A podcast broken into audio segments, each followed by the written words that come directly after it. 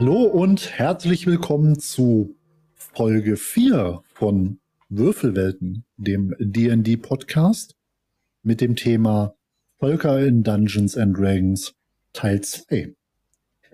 Der Jan ist wieder dabei und wir sprechen heute über Halborgs, Gnome, Tieflinge, Drachenblütige und Homebrew oder was es da sonst noch in Zusatzregelwerken oder weiterführenden Regelbüchern so gibt.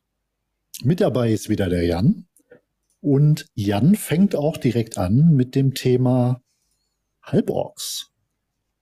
Du hast übrigens zweimal gesagt, dass ich dabei bin. Aber danke. Ja, ich bin auch da. Hi, na? Hi.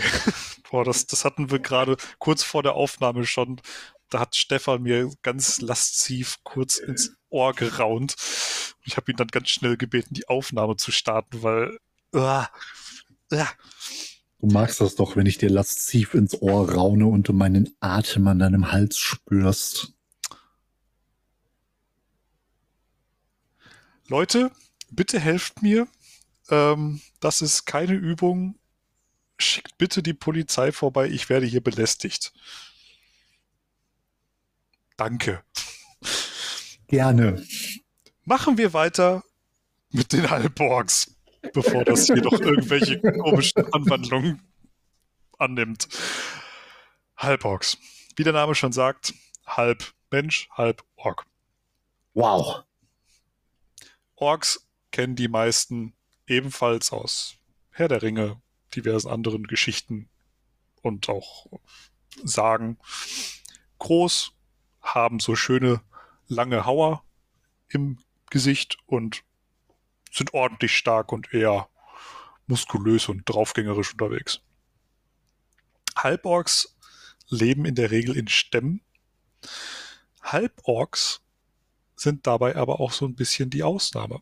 Denn dadurch, dass sie kein vollwertiger Ork sind, aber auch irgendwie nicht mehr wirklich menschlich sind, haben sie so keine richtige Zugehörigkeit. Menschen sind dabei noch die, die äh, die Halborgs am ehesten ja, tolerieren und äh, ja, sich mit denen arrangieren. Bei den Orks, den Vollorks, ist das ähnlich, aber dort werden sie dann eher so in die, in die Slums und in eigene Bereiche gesteckt. Die Halborgs sind, wie ich gerade schon erwähnt habe, sehr groß, sehr stark, sehr robust. Dementsprechend ist ihr Stärkewert etwas stärker erhöht und der Konstitutionswert, also die Ausdauer, ist auch noch ein wenig angepasst. Halborgs werden mit circa 14 Jahren erwachsen. Für menschliche Verhältnisse etwas früh, für elfische Verhältnisse quasi gerade geboren. Sie werden nur selten älter als 70, 75 Jahre und haben eine, wer hätte es gedacht, Tendenz zum Chaos. Die fühlen sich nicht sonderlich zum Guten hingezogen, was dafür sorgt, dass ein Halbbock in der Party oder in der Gruppe ganz oft für ganz lustige Geschichten sorgt. Paare das Ganze mit einem Zwerg, der ziemlich gerne trinkt und einem, was hatten wir in der letzten Folge, Stefan, was nicht ganz mit sich anzufangen weiß, einem Halbelf, der auch nicht so ganz weiß, was er vom Leben möchte. Und das Ganze wird eine Chaostruppe. Ja, das kommt gut hin. Das haben wir, glaube ich, in der Konstellation auch schon erlebt. Ja gut, ich habe persönlich noch, doch, ich habe schon mal mit einem Hulk-Org gespielt. Stimmt, das war auch sehr komisch. Ähm, nevermind.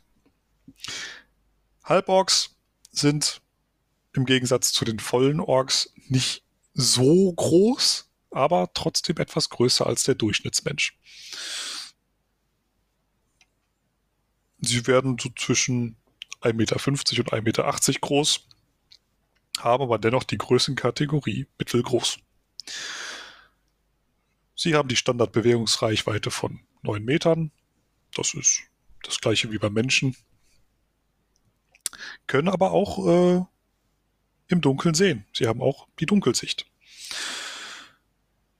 Dadurch, dass sie aber etwas größer sind als die Menschen und etwas breiter gebaut sind, viele Muskeln und Narben und ein grimmiges äh, Gesicht haben, sind sie bedrohlich. Das heißt, sie sind im Vorteil, wenn, oder sie sind geübt in äh, Einschüchtern. Das heißt, wenn dich ein Ork schlecht leiden mag und dich schief anguckt, dann schüchtert der, schüchtert der dich sofort ein. Einer der stärksten Perks, die die Halborgs haben, ist das Durchhaltevermögen. Denn wenn ein Halborg von einem starken Angriff auf Null gesetzt wird, das heißt, wenn die Trefferpunkte alle weg sind, dann darf er die stattdessen auf eins setzen, anstatt zu sterben oder bewusstlos zu werden. Was im Grunde ein freier Lifesaver ist im Kampf. Das ist wirklich sehr nützlich, braucht dann zwar erst eine Pause, bis sich das, dieser Effekt wieder erholt hat, aber kann aus vielen krassen Situationen raushelfen. Ansonsten ein weiterer sehr starker Perk, wie ich finde, ist der wilde Angriff. Wenn man einen kritischen Treffer mit einer Nahkampfwaffe erzielt, darf man die Schadenswürfel erneut würfeln und das Ergebnis zum Zusatzschaden drauf rechnen. Das heißt, bei einem kritischen Treffer normalerweise würden die Würfel, äh, die Würfel einfach doppelt gezählt. Oder Stefan? War doch so, ne? Äh, das ist richtig, ja. Bei den wilden Angriffen darf man diese Würfel erneut würfeln. Das heißt, äh, weil man jetzt den Schaden relativ gering gewürfelt hat, dafür aber als Trefferwurf eine 20 hatte, dann darf man nochmal den Schaden auswürfeln und gegebenenfalls höher würfeln, wenn man das möchte. Das ist, das kann schon oft einen krassen Unterschied machen, wenn man dann anstatt einer zwei, die man gewürfelt hat, zu verdoppeln, weil man einen kritischen Treffer gemacht hat, auf einmal eine 2 hat und der zweite Wurf dann auf einmal die 8 war. Hört sich jetzt ein bisschen verwirrend an, glaube ich, weil ich es ein bisschen komisch erklärt habe, aber that's basically it. Ja. Ähm, Sprachen. Orks können natürlich Orkisch und die Gemeinsprache, wie jede andere Rasse auch. Und äh, das war's auch schon. Dann geht's weiter mit den Gnomen. Ja, die Gnome. Man glaubt es kaum, Gnome sind kleine, possierliche Wesen, die sehr klug und geschickt sind. Die haben eine Vorliebe für Magie und Erfindungen Tatsächlich gibt's äh, in einem der Zusatzregelwerke basierend auf Gnomen auch eine Klasse, die sich darauf spezialisiert, ähm, kleine Maschinen zu erfinden und diese zu nutzen. Ja, sie sind bekannt für ihre Verspieltheit und ihre Neugier. Gnome haben einen erhöhten Attributswert für Intelligenz. Und Gnome unterscheiden sich auch in zwei Unterrassen, nämlich die Felsgnome und die Waldgnome. Bei Felsgnomen ist es so, dass der Konstitutionswert nochmal um einen Punkt erhöht wird. Und das sind dann tatsächlich auch die Tüftler. Die sind geübt im Umgang mit Handwerkszeugen. Und ja, haben in der Regel, glaube ich, sogar so ein, so ein Aufziehspielzeug als Standardausstattung, was sie dabei haben, was sie äh, nutzen können, um ähm, Gegner abzulenken oder so, wenn die irgendwo unterwegs sind. Was ich eigentlich schon ziemlich cool finde. Ja, Waldgnome sind geübt, beziehungsweise haben eine Erhöhung auf Geschicklichkeit und sind geborene Illusionisten, heißt es, glaube ich, laut Regelwerk. Die beherrschen den Zaubertrick einfache Illusion. Eine einfache Illusion, korrigiere mich Jan, wenn ich zu viel Unfug, Unfug spreche, ist halt eine Erscheinung, die zwar relativ einfach strukturiert ist, aber schon zur Ablenkung genutzt werden kann und Aufmerksamkeit auf sich ziehen kann, so dass man aus dem Hinterhalt angreifen kann. Das ist soweit richtig, aber erzähl mal erst weiter, wenn du Unfug redest, ich höre mir das erstmal an. Okay, äh, das hört sich gut an. Außerdem äh, sind Waldgnome geübte Tierflüsterer. Die können durch Laute und Gesten einfache Gedanken mit kleinen oder winzigen Tieren austauschen. Waldgnome lieben Tiere und halten oft Eichhörnchen, Dachse, Hasen, Maulwürfe, Spechte oder andere Kreaturen als Haustier. Auch ganz spannend eigentlich. So kann man zum Beispiel Spinnen in einer Taverne dazu befragen, was denn in der Taverne so los ist, was man nicht auf den ersten Blick sieht, zum Beispiel. Ja, Gnome aufgrund ihrer Größe, weil sie tatsächlich auch wie die Halblinge zur Größenkategorie klein zählen und somit nur zwischen 90 Zentimetern und 1,20 Meter groß sind, haben eine reduzierte Bewegungsrate von 7,50 Meter, haben aber als kleinen Ausgleich für die reduzierte Bewegung auch Dunkelsicht. Haben wir glaube ich, im Letz-, in der letzten Folge mehrfach erwähnt. Dunkelsicht heißt eine farbreduzierte Wahrnehmung im Umkreis von 18 Metern. So dass man nicht unbedingt eine Fackel mitnehmen muss, wenn man in eine Höhle reinklettert. Ja, Gnome sind genauso schnell entwickelt wie Menschen und erreichen aber erst mit ungefähr 40 Jahren das Erwachsenenalter und werden zwischen 350 und in seltenen Fällen 500 Jahren alt. Ja.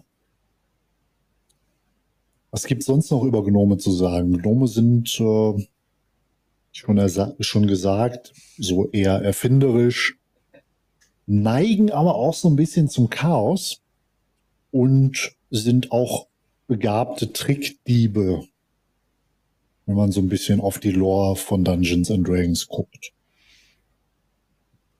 Ja. Ich, ich, ich fand es gerade einfach nur herrlich, als du mit den Gnomen gestartet bist und gesagt hast, die sind possierlich. Ja, sind sie doch auch. ja. Ich, ich finde ich find Gnome cool. Ich habe zwar noch nie einen gespielt, aber ich finde die eigentlich ganz cool. Ich, ich, ich, ich frage mich gerade auch wirklich, warum ich noch nie einen gespielt habe. Wahrscheinlich einfach, weil ich nicht auf weil du nicht stehe. Weil, weil ich nicht possierlich bin. Weil du nicht possierlich sein möchtest, genau. Genau, ich, ich, ich will kein Schoßhund von irgendwem sein. Das ist nämlich, woran ich denke, wenn ich das Wort possierlich höre. Okay, gut. Ich, ich muss da immer an, an Bernhard Grimmelk denken, der immer gesagt hat, ein kleines possierliches Tierchen. Weil das ist, ist wahrscheinlich wieder, ich, ne? Kennst du wahrscheinlich wieder nicht, weil du nicht so alt bist wie ich. Ich wollte gerade sagen, das war jetzt das Wort zum Sonntag für alle Ü40er. Jetzt geht es weiter mit dem interessanten Kram, nämlich den Tieflingen. Genau. Tieflinge sind, würde ich sagen, eine mit der abstrakteren Rassen in D&D. Von Zwergen, Elfen, Gnomen hat man schon mal irgendwie gehört. Tieflinge sind da so ein bisschen die Ausnahme. Tieflinge sind im Grunde Menschen, die irgendwann in ihrer Vergangenheit mit dämonischen, ja, Kräften in Berührung gekommen sind, beziehungsweise diese dämonischen Kräfte haben sich dann in ihrer Blutlinie verankert. Die sogenannte infernalische Blutlinie zum Beispiel. Bei der infernalischen Blutlinie ist es zum Beispiel so, dass aus den infernalischen Höllen sich das Blut in ihre Blutlinie eingeschlichen hat und denen spezielle Fähigkeiten gegeben hat. Tieflinge kann man sich vorstellen, ungefähr wie ein Mensch, nur mit in der Regel dämonischen Hörnern, einer komischen Hautfarbe und gegebenenfalls auch, äh, naja, eher finster dreinschauende Augen. Zum Beispiel komplett schwarz, mit komischen Pupillenfarben oder auch mal komplett weiß. Was können die Tieflinge so? Dadurch, dass sie dämonisches Blut in sich haben, haben sie eine höllische Resistenz. Das heißt, sie besitzen eine Resistenz gegen Feuerschaden.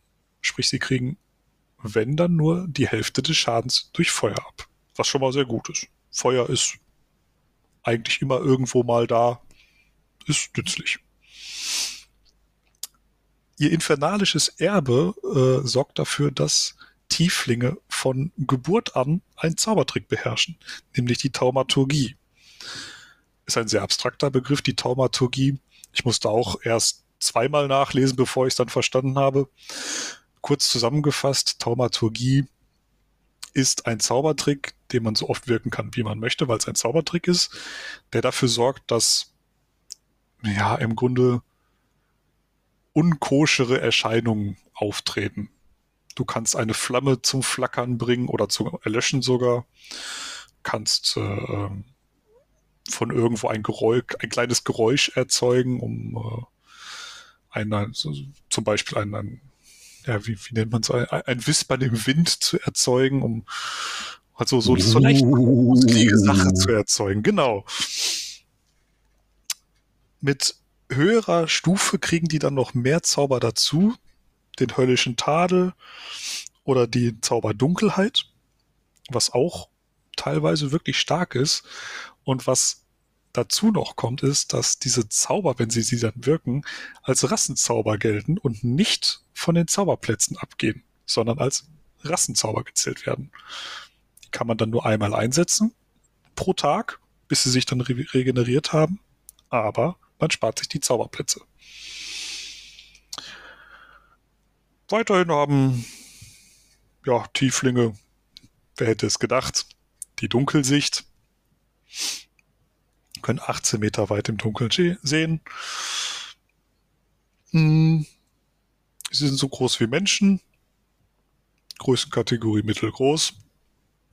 Sie können die Gemeinsprache und das sogenannte Infernalisch sprich die Sprache der infernalischen Ebene, so nennt es sich, glaube ich, offiziell.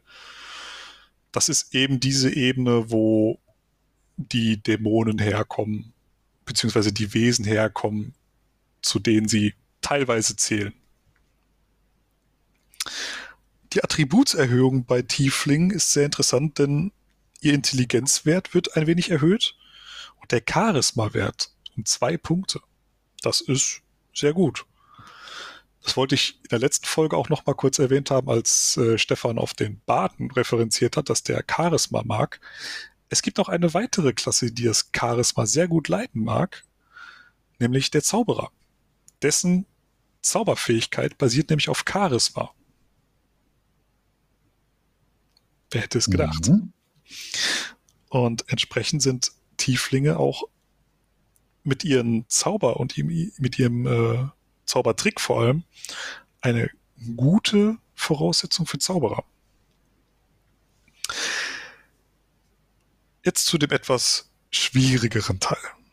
Tieflinge sehen meistens ein bisschen böse aus, gucken finster rein, haben ein, ein mitunter erschreckendes Äußeres, was zur Folge hat, dass so gut wie alle anderen Rassen abgesehen ist vielleicht von einiger, einigen Unterrassen wie den Unterreich Drow oder den, den Durga, dass die denen ziemlich misstrauen. Aufgrund ihres Äußeren, ich weiß, ziemlich rassistisch, aber was soll man machen? Es ist in den Menschen drin. Was dafür sorgt, dass Tieflinge oft dazu verleitet sind, äh, ja, sich dem Bösen hinzuneigen, weil sie halt überall missachtet werden. Das macht sie zu einer schwierigen Stellung innerhalb der Gesellschaft.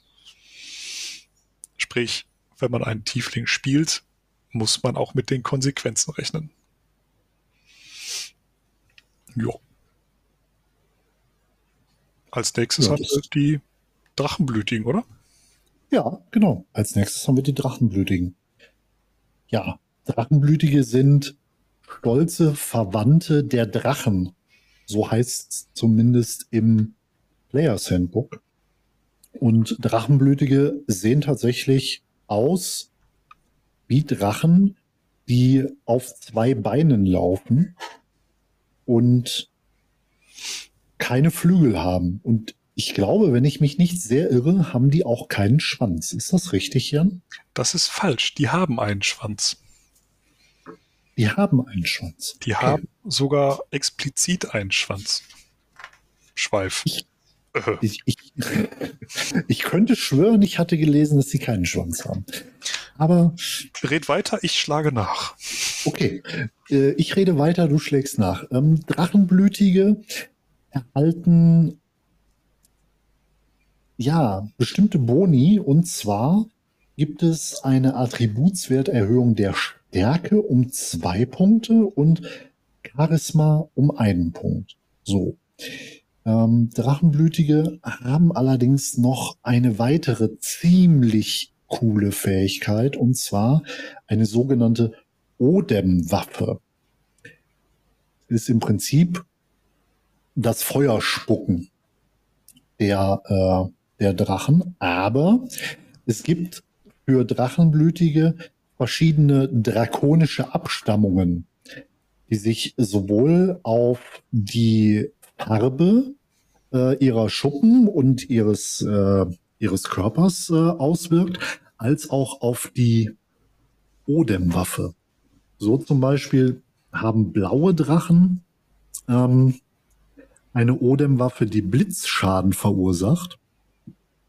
Oder goldene Drachen eine Odem-Waffe, die Feuerschaden verursacht. Und so zieht sich das so ein bisschen durch die äh, verschiedenen Farben der Drachen durch. Und zwar haben wir zwei, vier, sechs, acht, zehn verschiedene Farben und ja, nicht ganz zehn verschiedene Schadensarten, aber äh, einige. Es gibt Säureschaden, Blitzschaden, Giftschaden, Kälteschaden und Feuerschaden. Und auch diese Odem-Waffe ist tatsächlich eine ziemlich coole Sache. Die? Ich, ja, ich hake mal kurz da ein noch, was bei der Odem-Waffe noch einen, äh, eine Besonderheit ist. Es gibt zwei verschiedene. Nämlich, klar, alles einmal aufgeteilt in die Schadensarten und je nach Farbe auch äh, eine andere Form der Odem-Waffe. Normalerweise ist diese Odem-Waffe nämlich eine Art Feuerstrahl, der gespuckt wird. Meistens in einer geraden Linie bis zu einer bestimmten Reichweite. Es mhm. gibt aber auch bei manchen Farben der Drachenblütigen die, die Angewohn oder die, die Besonderheit, dass nicht als, äh, als Strahl nach vorne in einer geraden Linie ausgespuckt wird, sondern in einem Kegel mit ger- geringerer Reichweite vor einem, was natürlich mehrere Gegner treffen könnte. genau, richtig. Und ich habe gerade einmal nachgelesen, du hast tatsächlich recht. Drachenblütige sehen aus wie menschliche Drachen, nur ohne Schwanz und Flügel.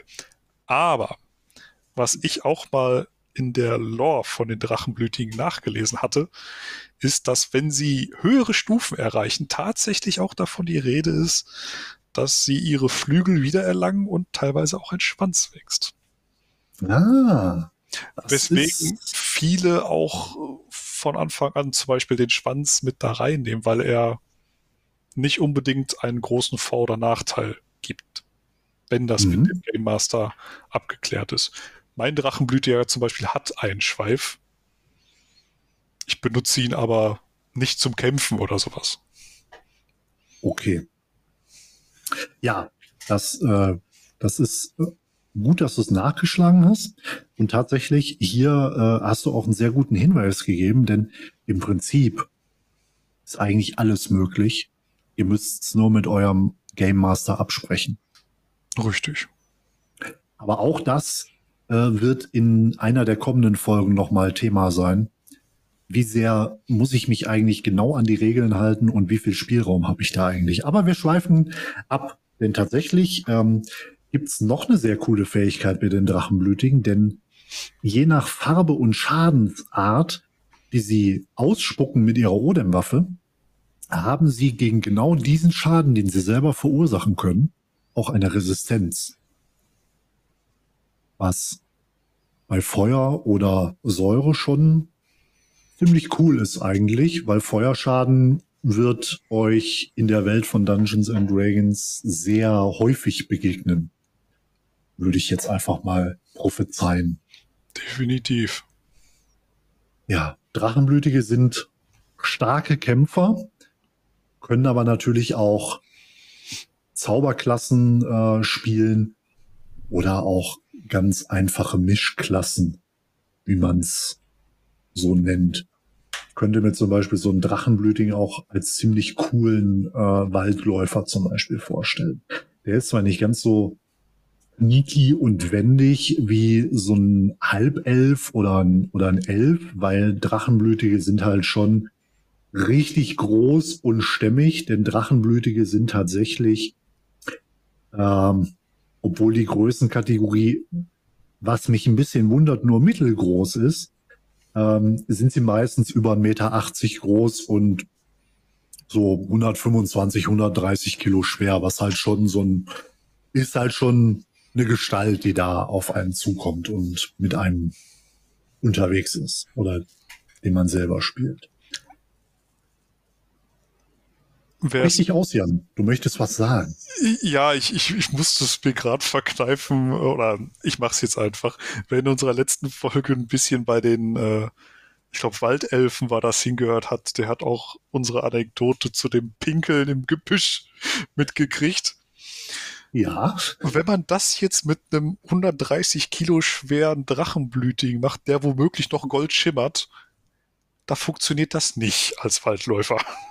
Der schimmelt dann so, schimmert dann sogar doppelt Gold. Ja, der schimmert in allen möglichen Farben durch das Geäst. Was uns aber auch wieder zu dem Thema bringt, alles ist relativ. Klar, ein Drachenblütiger ist groß, stämmig, schwer und auffällig. Wenn ihr aber sagt, ihr möchtet den Drachenblütigen eher wie ein The Elder Scrolls mäßigen Echsenmenschen, so ein Argonia spielen oder sowas. Und euer DM sagt, ist okay, machen wir so. Dann könnt ihr den auch ein bisschen kleiner machen, ein bisschen schmaler, nicht ganz so durchtrainiert und nicht ganz so schwer machen. Ja. Womit wir wieder beim Thema sind, eigentlich ist alles möglich. Richtig.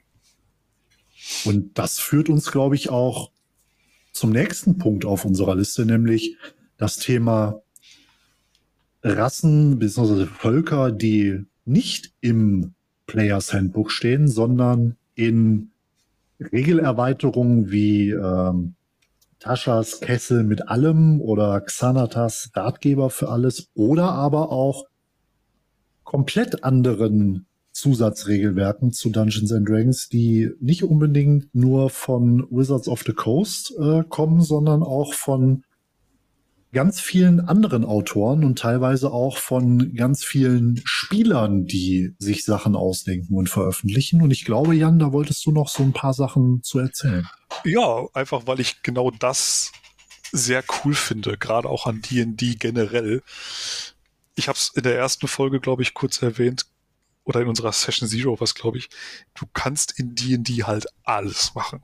Und wenn es das nicht gibt, in irgendeiner festgelegten Form im Regelwerk, dann denkst du es dir halt aus. Genau das ist Homebrew.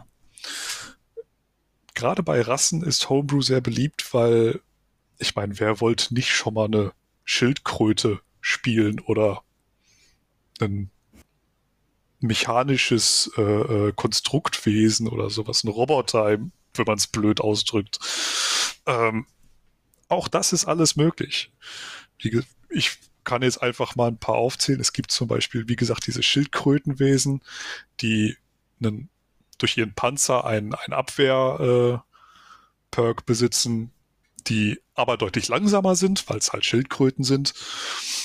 Es gibt zum Beispiel Mauswesen, habe ich gerade noch auf die Schnelle gelesen, äh, mhm. die natürlich dann sehr klein und sehr flink sind und auch äh, eine Besonderheit darstellen, weil sie die Größenkategorie winzig haben.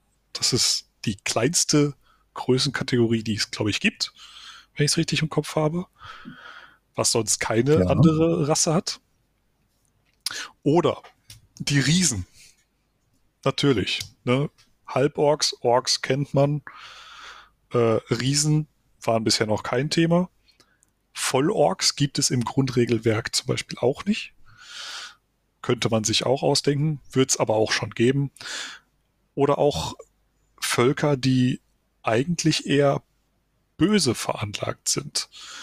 Äh, ich habe von einem Instagram-Kanal äh, mal ein Video gesehen, wo ein, ein Typ aus Amerika sich Rassen ausdenkt und auch Klassen ausdenkt, was ich noch viel beeindruckender finde, weil Klassen immer so ein Balancing-Thema sind.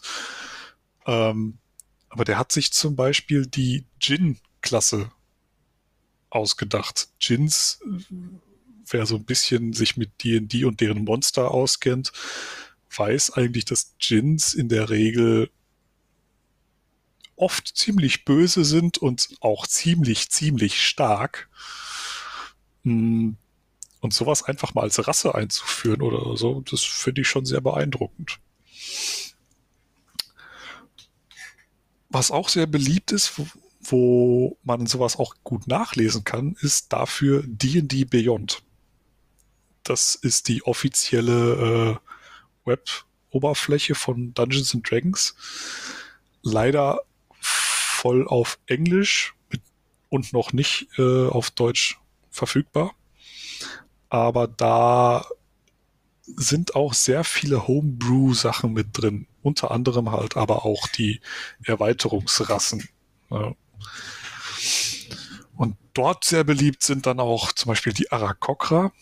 Wer den Dungeons and Dragons Film gesehen hat, wird die schon mal gesehen haben. Das sind diese recht großen äh, Vogelwesen, ich hoffe, ich habe es richtig ausgesprochen, weil ich habe nur den Namen mal gelesen. Das war es, ist, es, es, sieht aus wie ein Buchstabensalat, den man dann als Namen verwendet hat. Ähm, oder die äh, Genasi fand ich auch sehr interessant. Das sind äh, ja Menschen mit einer Elementarverbindung. Es gibt da mhm. Feuer, Wasser, Erde und Luftgenasi die im Grunde dann wieder so ein Mischding aus einem Elementargeist und einem Menschen sind und entsprechend halt auch schon Zauber und Magie beherrschen. Fand ich auch sehr das, interessant. Das klingt cool, ja. Ja. Und wo ich auch mal ultra Lust drauf hätte, wäre ein sogenannter äh, Warforged, ein, ein äh, Kriegsgeschmiedeter, nennen die sich, glaube ich, in Deutschen. Das sind die vorhin erwähnten im Grunde Roboter, die ja Konstrukte darstellen, die auf magische Weise eine Intelligenz äh, erreicht haben. Sind natürlich auch unempfindlich gegen Schmerz, aber auch unempfänglich gegenüber Emotionen und so stelle ich es mir auf jeden Fall vor. Ich habe es mir noch nicht genauer angeschaut, aber das fand ich auch schon sehr interessant. Um das Ganze jetzt aber ein bisschen abzukürzen, es gibt auf jeden Fall sehr viele Möglichkeiten, sich da auszuleben und auch sehr viele Möglichkeiten, sich genau diesen Charakter zusammenzustellen, den man da gerne hätte. Und ich kann nur für mich sprechen, aber ich denke mal, du wirst wieder beipflichten, Stefan. Äh, es macht einfach unglaublich viel Spaß, genau diese neuen Ideen von anderen, von sich selbst für seinen Charakter zu entdecken und dann auch äh, mit umzusetzen in seinem Charakter. Ja, auf jeden Fall.